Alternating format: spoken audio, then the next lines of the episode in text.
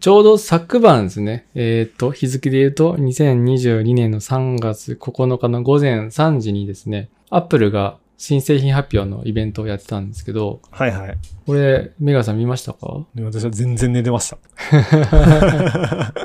もう私は本当エンジニアとしてダメだなって思うんですけど、毎年後追いで見てます。メガさんでも不眠症だから見れるんじゃないのいや、もう最近本当バッチリ寝れてるんで、もう。臨床解消したんで、 爆睡してました。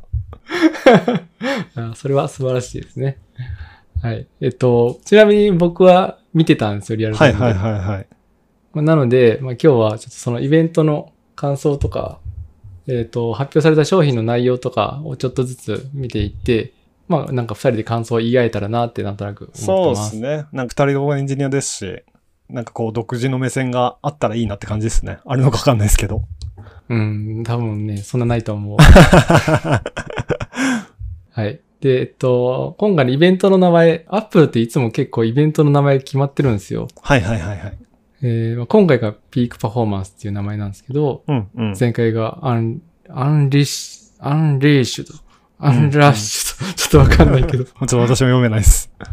カリフォルニアストリーミングとか、なんかまあそういうイベントの名前決まってて、でもはいはい今回がピークパフォーマンスという感じで、うん、まあうん名前の通りパフォーマンスを向上したぜみたいなのが、まあ、来るんだろうなっていう予想というか、えーそんなもともとありましたと噂で。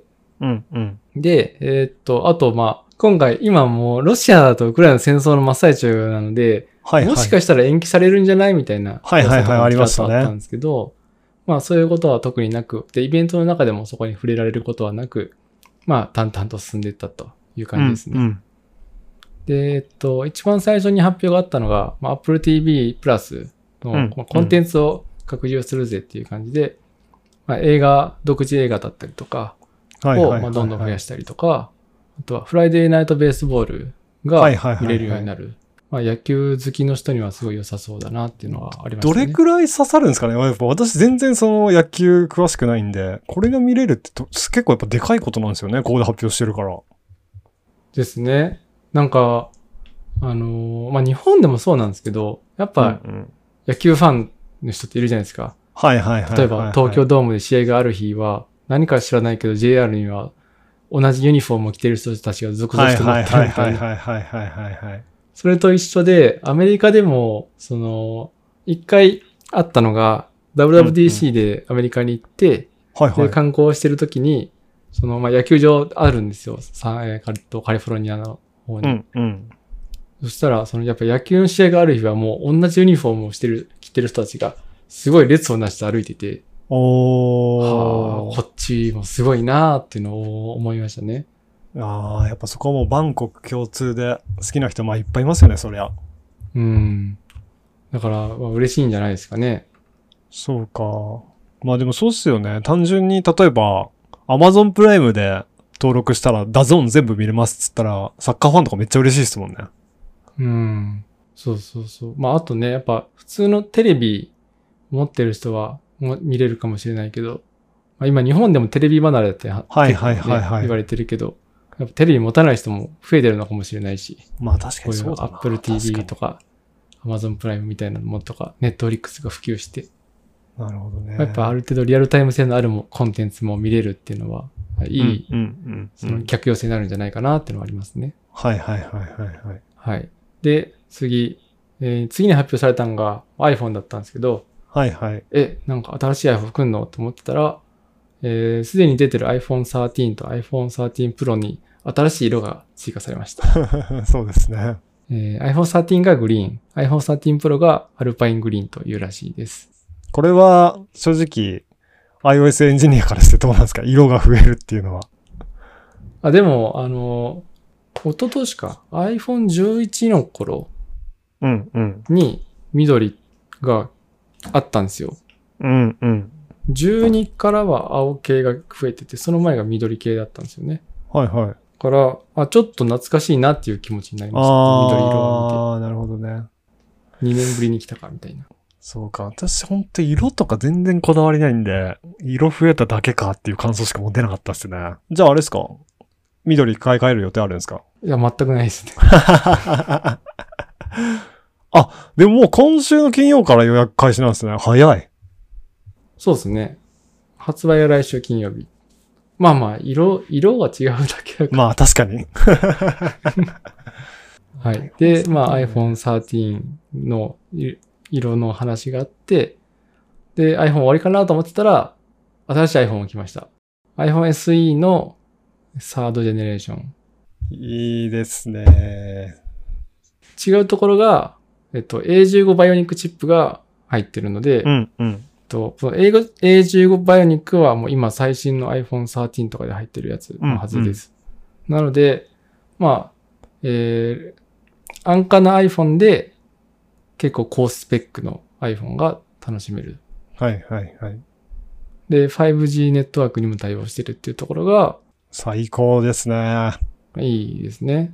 まあ、ただ、その、やっぱ、なんだろう、最近アップルってカメラを売ってる説あるじゃないですか。うん、ありますね。はい。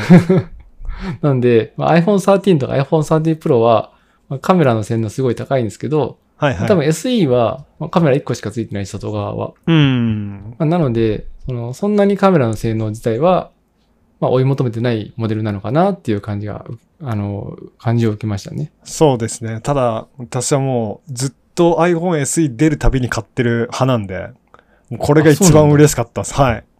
やっぱもう私、えーいやもうこれはもうもちろん人それぞれだと思うんですけど、スマホにそんなに金かけるか派なのなんで、あの iPhone13 とかそれぐらい、もうなんか例えば10万とかうん。かけるのかっていう派の人なんで、この中、このちょうどいい値段感と、このサイズ感が最高に好きで。はいはい、で iPhone SE は必ず新しいの買ってます。なるほど。あ、じゃあこれも買う予定があるって感じですかそうですね。まあ、いつ、ちょっとまだすぐ買うかわかんないですけど、そのうち買う予定ですね。おおいいですね。それ買ったらさ触らせてもらおう。 ああ、ぜひぜひ。それもちろん。5G 対応が最高っすね。そうですね。まあ今もうこれないと結構厳しいですけどね。 うん。はい。えー、で、次に発表されたのが iPad Air ですね。はいはい。えーっと、形が最近の iPad 系って、その、ホームボタンがあるやつと iPad Pro みたいにホームボタンなくて、はいはいはいはえい。ーもう本当に四角い板の上に、うんうん。のディスプレイがあって、あとは四隅に、四隅というか、角の方にボタンがあるみたいなモデルが結構増えてる。で、はいはいはい。この iPad Air もそっち系のモデルになってますね。うんうんうんうん。で、えーっいいと、ですねチップとしては M1 チップが入ってる。いやー、すごいなーまあ、あの、ノートパソコン、MacBook Air とか、初代 MacBook Pro とかと同等ぐらいのスペックが出うるんのが期待値としてありますね。すごいなぁ。なんかもうやっぱ、すごいっすね。パソコンいらずっていうのを本当に体現するようになってきましたね。うん。だからもう、やりたいことが OS によって変わるかぐらいですよね。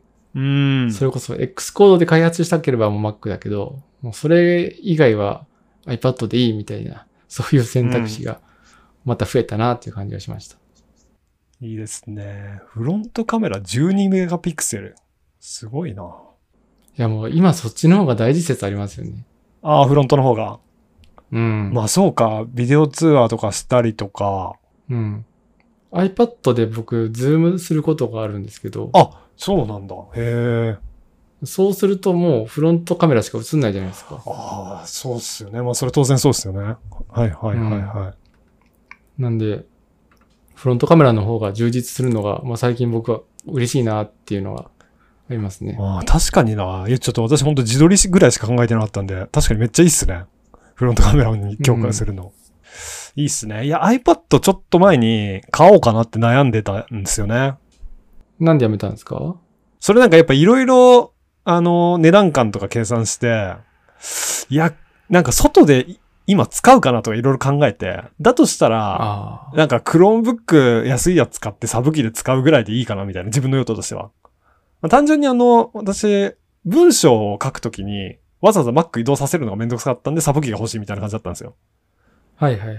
なんかそれ用だったら、別にじゃあ別の部屋に、そう、あの、サブのパソコン持ってるぐらいでいいかなっていう。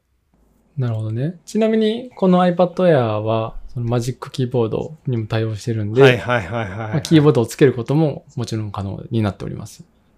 はいはいはいはい。で、えっと、Apple Pencil は、えー、2世代目うんうん。のものが対応してるっていう感じですね。はいはいはいはいまはあい。なので、あの、なんだろう。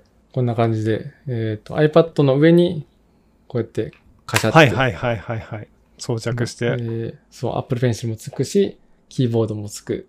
なので、まあ、なんだろう、アイディアを寝転がりながら書いたりとか、えー寝室で、ちょっとベッドの上でキーボードポチポチみたいなものも iPad でできると。 めちゃくちゃアップルの CM みたいなこと言うじゃないですか。 これ買わない理由ないんじゃないですか。いいな、みんな持っててな、やっぱ見ると欲しくなるんだよな。いやまあ iPad ね、その、何に使うんだよっていうのはね、もちろんあるとそ思うんうですよ。そうそうそうそうそうそうそうそうそう。ただ、あると使えるっていうものも、そうものでもある。みんなに言われるんだよな。ただその10、10万 近くするものを使わなくなるってことも、まあ、多々あるじゃないですか、そういうことって。買ってみたら意外に使わないみたいありな。まそこがちょっとやっぱ、迷いどころっすね。Chromebook もまあ別に全然悪くはないんで。まあ、でもね、使わなくなったら、今の時代売れます よ。まあそうなんだよな。それもでかいんだよな。ちょっと iPhone SE とともに検討します。ぜひ、引っ越してね、あの、快適な部屋作りをい一やー、ほんとそうっす緒ねに。iPad と共にやってくださいよ。いい売り文句だな。 で、えーっと、次が結構今回の目玉ですね。あの、さっきも言いましたけど、今回のイベントの名前、ピークパフォーマンスなんですはけいど、はいはいはいはい。これまでのピークパフォーマンスで言うと、SE にまあ、英語、A15 バイオニックチップが乗ったりとか、はいはいはい iPad はい Air に M1 チップが乗ったと。まあ、その辺があるんですけ ど、で、言うてこの辺はこれまでもあったものなんで、はいはい。別にピーク、ピークパフォーマンスしてないよねっていうのはあると思うんですけど、次ですよ。えーなんと、これまで、えっと、ちょっと振り返ると、M1 チップと言われるものに、そのファミリーが3つあったんですよ。はいはい。ノーマルのやつと、まあ、何も名前がないやつ、M1 チップとただ言われるやつと、M1 プロって言われるやつと、うんうでん M1 マックスと言われるものがありましたと。はいはい。で、この3つって、えっ、と、まあ、違いはそれぞれもちろん性能もどんどん上がっていくんですけど、うんうんそれに伴いサイズもちょっとずつ大きくなってるんですよ。はいはいはい。まあ、要は、やっぱり、その、初代の M1 チップのサイズ感でパフォーマンスをうんどんどん向上させさせようっていうのは多分難しいので、うんうん。まあ、ちょっと広さを犠牲にしつつも、あのーまあ、載せられるものを多く載せられるから、まあ、パフォーマンスが上がると。まあおそらくそういいうことだと思うんですよね。僕はそのチップの方は全然詳しくないので、あの推測でしかないんですけど、うん。はいはい。まあ、あの、アップルの発表でもそんな感じのことを言ってましたと。うんうん。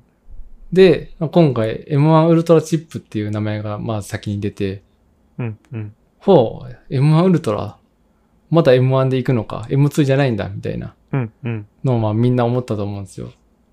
ただ、その、M1 Max チップにちょっとした秘密があるらしくて、はいはい。その一番チップの端っこの方に、うんうん。なんていうんですかね、その連結、連結と言って正しいのかわかんないけど、うんうん。まあ、連携がすごいしやすいような仕組みになってたらしいんですよ。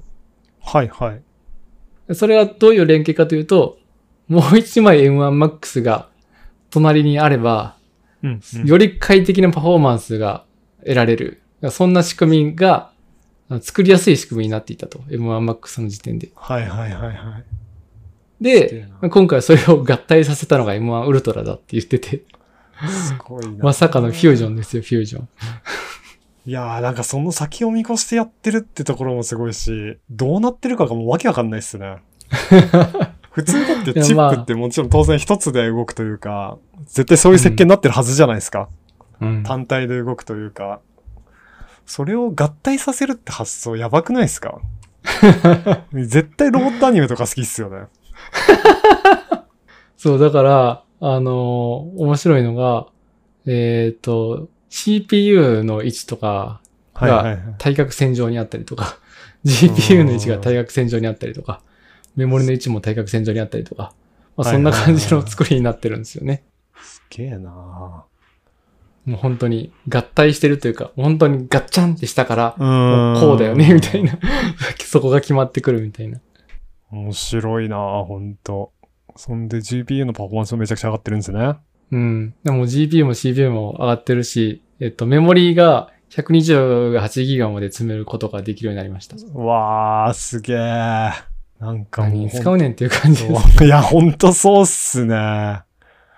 すげえなほんと10年前とかって、Windows のパソコン16ギガとか載ってたらめっちゃすごかったじゃないですか。そうそうそう。もうね、怪物マシンって言われるぐらいになってましたよね。うん128ギガって。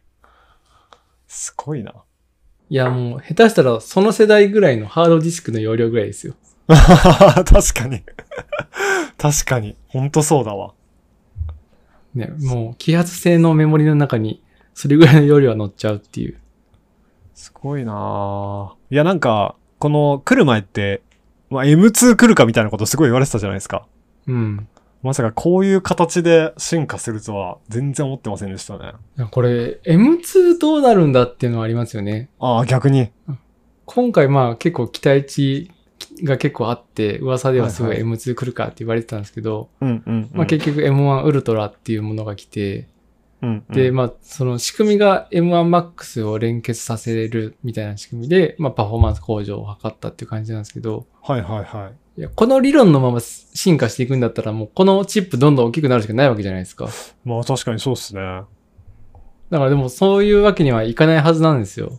うん、うん。多分 M2 チップを作るときには多分今の M1 チップぐらいの大きさでより進化させたいと思うはずなんですようね、ん Apple うは。んうんうん。なんで、ここから、その、どういう風に進化するかっていうのは、ちょっと期待というか、確かになぁ。そういうのありますよね。もしかすると、あのはいはい今は横に物理的に連結してますけど、はいはい今度縦に積んでいくとか、 そういう可能性すらあるなと思ってて。確 かわに。かんないけど、物理で増やしていくならそういう感じかな。あれもありえるかもしれないですよ。外付け CPU みた いな。新しく買って連結できますみたいな。もはや Mac2 台並べてハイパフォーマンスだって言いう言いわ始めー、るか面もしれない。白い。でもなんか全然そういうこともな考えられるってことっすよね。そうです可ね能性としては。面白うい。ん。はい。まあ、冗談はさておき。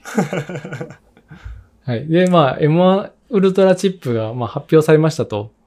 で、まあこれが、どういう Mac に乗ってくるのかっていうのは、うんまあ、うん今度僕たちはワクワクして待つわけですよ。その発表の中で。はいはで、でもこれはもう、そもそもノートブック向けではないっていうのがあったんですよね。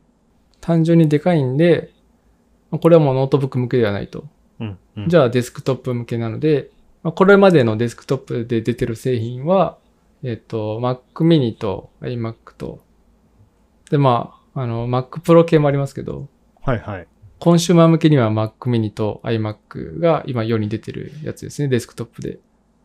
なので、まあ、その辺に乗ってくんのかっていうのが、まあ、期待としてはあったんですけど、はいはい。今回新しく Mac のファミリーが発表されて、それが Mac Studio うん、うんっていうのが発表されました。はいはいはいはい。で、Mac Studio の見た目は、えっと、Mac mini っぽいんですけど、はいはい、そうですね。 Mac mini が縦にうにょんって伸びたって感じですね。うんうんうん。で、えー結構大きいファンがついてるんで、うんうん。要は、この個体の上半分ぐらいもファンなんですよ。はいはいはいはい。と、今、ズームで画面共有してるんですけど、この裏側のメッシュになってるとこ、穴が開いてるところ、はいはもいはういはいここが全部ファンなんですよ。もうだって、画ず画面で言うともう、3分の4ぐらいは、 3分の4超えとるやないか。 4分の3ぐらいはファンですもんね。はい。まあ、それぐらい大きなファンがあるっていうことなんで、まあ、多分この M1 ウルトラっていうのが相当熱を持つものなんだろうなっていうのがまあ想像ができるんですけど、はいはいはいはい。これ音とか大丈夫なんですかね結構まあ、あそうの、かなり静かだっていうのは発表されてましたけどね。本当ですか。へえ。まあ、それはやっぱ実際に使ってみないとわかんない。わかんないですね。うん。背面には、え4つの USB-C と USB-A が2つ。うで、ん HDMI と10ギガのイーサネット。うん。うんあとはヘッドホンジャックがついてる。はいはいはいはい。でと、これがか変わってるのが、表面にもポートがあって、表面にも USB-C が2つと SD カードはいはい、はがい。入れられる。まあこれ結構便利ですね。これなんか、すごい私もこれ見た時思ったんですけど、便利だけど、めっちゃアップルっぽくないっすよね。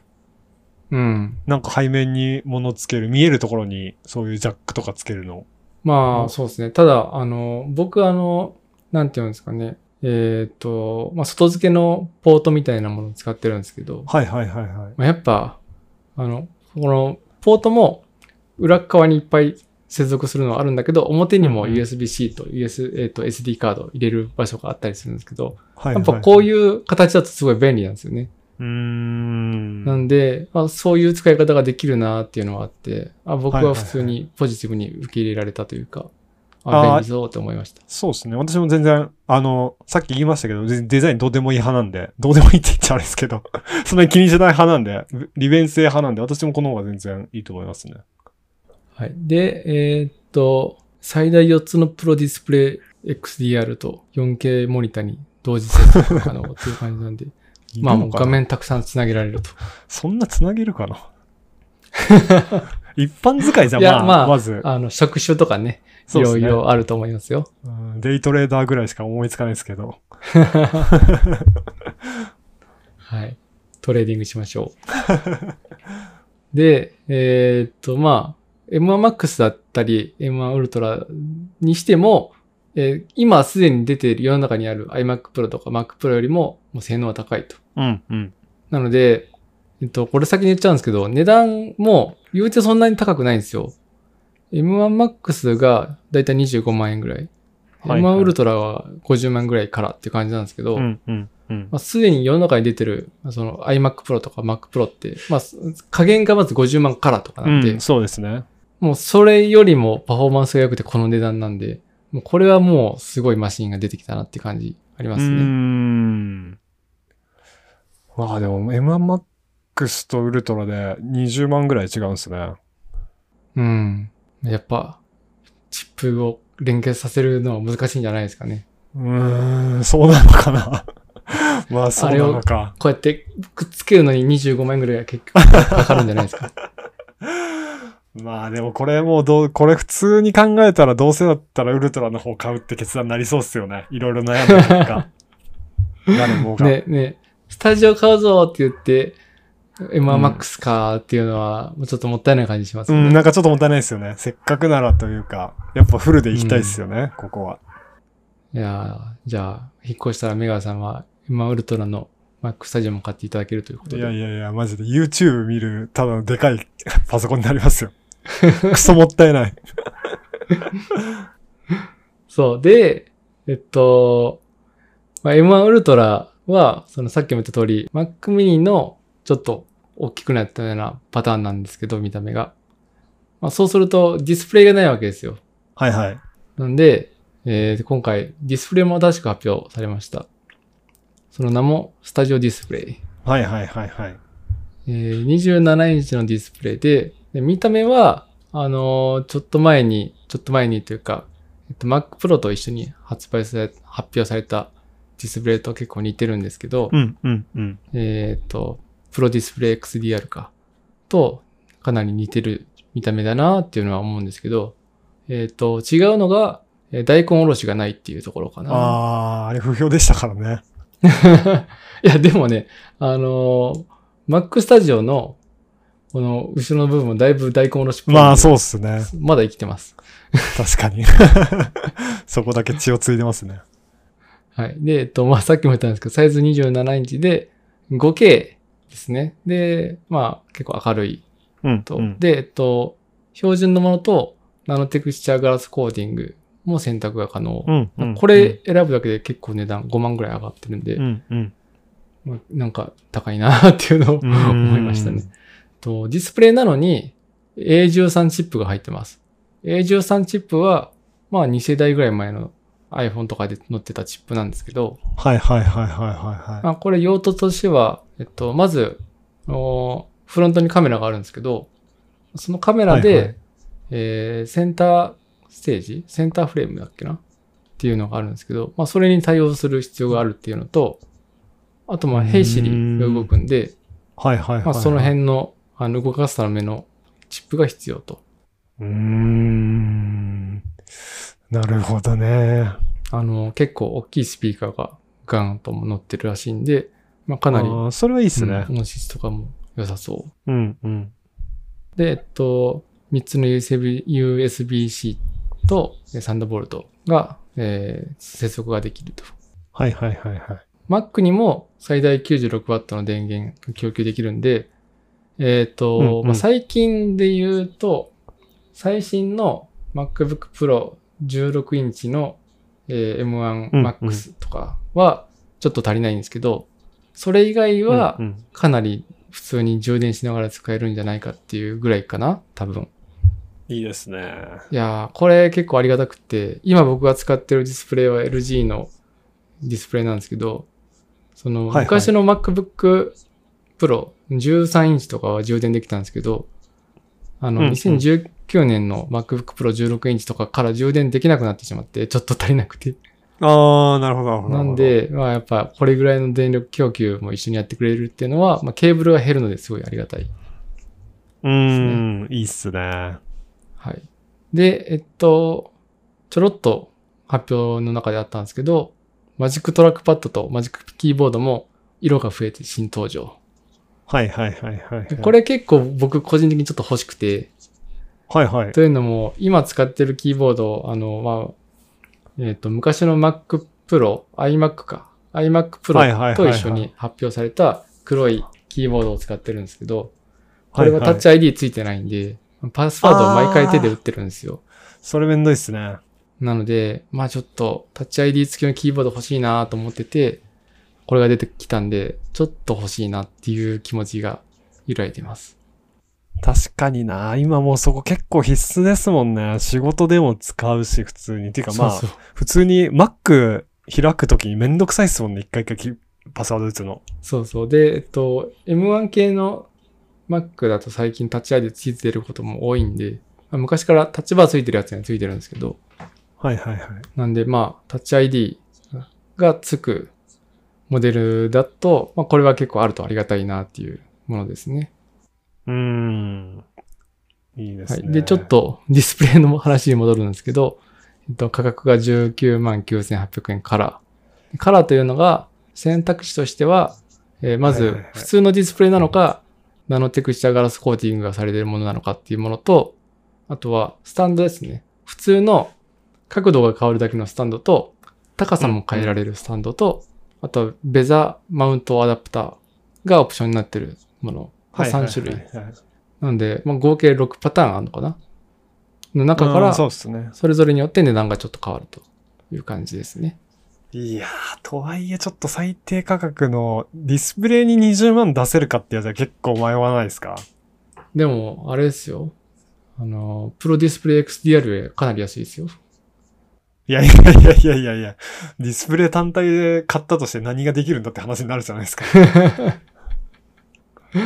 いやー、だから僕はこのプロディスプレイ XDR よりかなり安いから、ちょっとありかなと思って。ああ、マジっすか。いやー、20万でディスプレイに出せるかって言ったらちょっと出せないなうん、まあ、高いですよね。 うーん、まあ安くはないじゃないですか。いや、これが、あの、本当本体の話だったら全然20万ねって、ね、納得はあるんですけど、ディスプレイはなまあ別に何でも使えるっちゃ使えるじゃないですか。変な話。パソコンと違って。まあ、あの今回の注意点、まあ、ほまあ、他のプロディスプレイ XDR とかもそうなんですけど、はいはい。まあ、基本 Mac で使うことを想定されてるんで、うーん、そうですね。あの、ゲームで使いたいとか、そういう用途には向かないっうーん。ていう問題もあったりしますね。はいはいはいはいはい。だから、とはいえね、A13 チップ入ってるんで、はい。やっぱ、そういう部分で値段だったり、カメラもいいものまあそうっすよね入ったり、スピーカーもいいもの入ったりしてるんで、はいはいはいまあまあ、ある程度高くなるのはしょうがないかなっていう感じはあるのと、まあ、そうですね。まあ人によってはそのね、ディスプレイも結構使って、そろそろ新しいの欲しいなと思ってる人には、いい選択肢かなっていう気がしてます。うーん、なるほまあ、ど。割と最近の Mac だったらサポートされてるんで、はいはいはいはい。